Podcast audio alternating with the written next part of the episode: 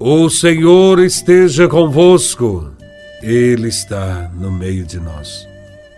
Proclamação do Evangelho de Nosso Senhor Jesus Cristo, segundo São Marcos, capítulo 12, versículos de 28 a 34. Glória a Vós, Senhor. Naquele tempo, um mestre da lei aproximou-se de Jesus e perguntou-lhe: Qual é o primeiro de todos os mandamentos? Jesus respondeu: O primeiro é este: Ouve, ó Israel, o Senhor nosso Deus é o único Senhor.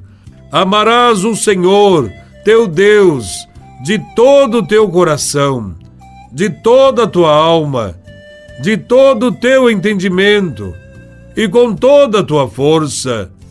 O segundo mandamento é: amarás o teu próximo como a ti mesmo.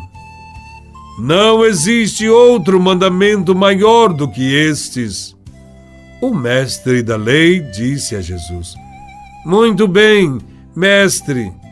Na verdade é como disseste: Ele é o único Deus e não existe outro além dele amá-lo de todo o coração, de toda a mente e com toda a força, e amar o próximo como a si mesmo, é melhor do que todos os holocaustos e sacrifícios.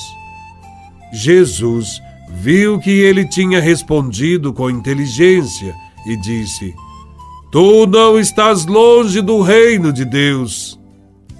E ninguém mais tinha coragem de fazer perguntas a Jesus. Palavra da salvação.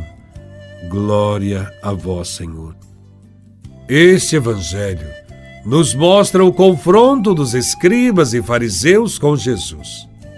Os rabinos do tempo de Jesus, estudando a Bíblia, tinham chegado a compor uma lista de mandamentos.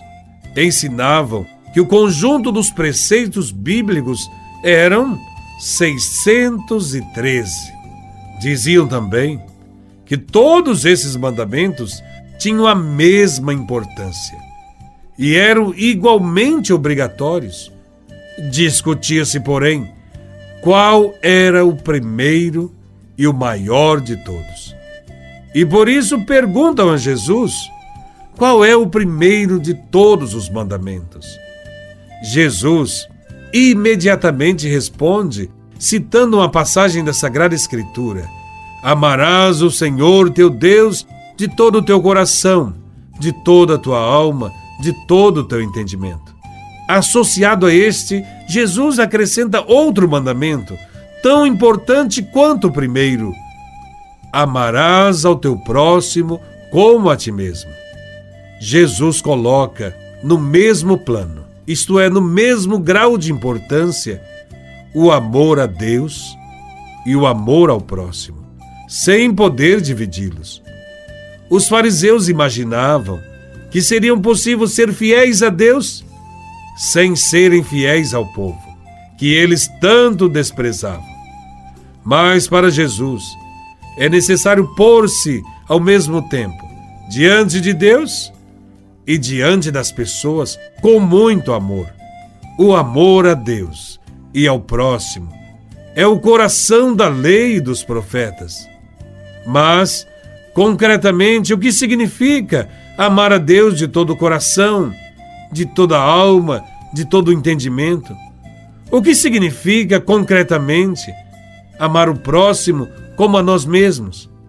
Amar a Deus é ter coragem de viver do jeito que Deus quer, usando sempre de misericórdia, de amor, de justiça, de perdão para com todos, em todas as situações de nossa vida. Amar a Deus de todo o coração é ficar perto do coração de Deus, perto daqueles que o coração de Deus quer ajudar. A viúva o órfão, o estrangeiro, o pobre.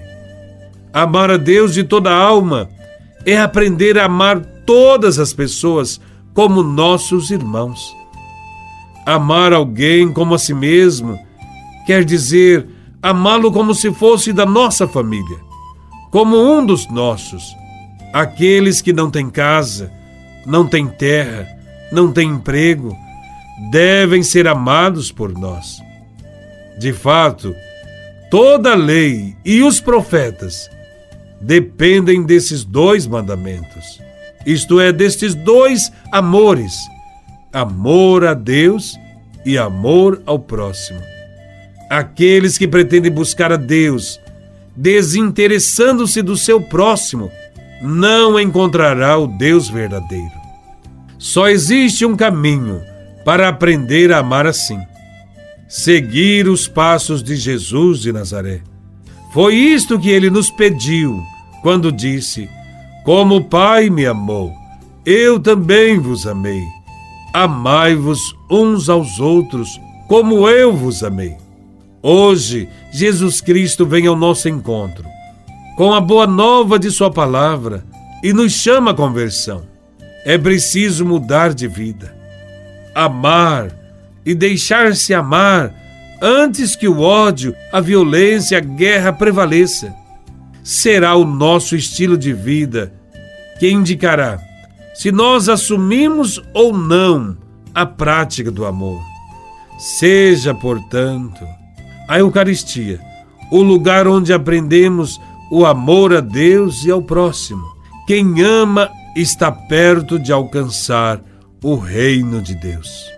Louvado seja nosso Senhor Jesus Cristo, para sempre seja louvado.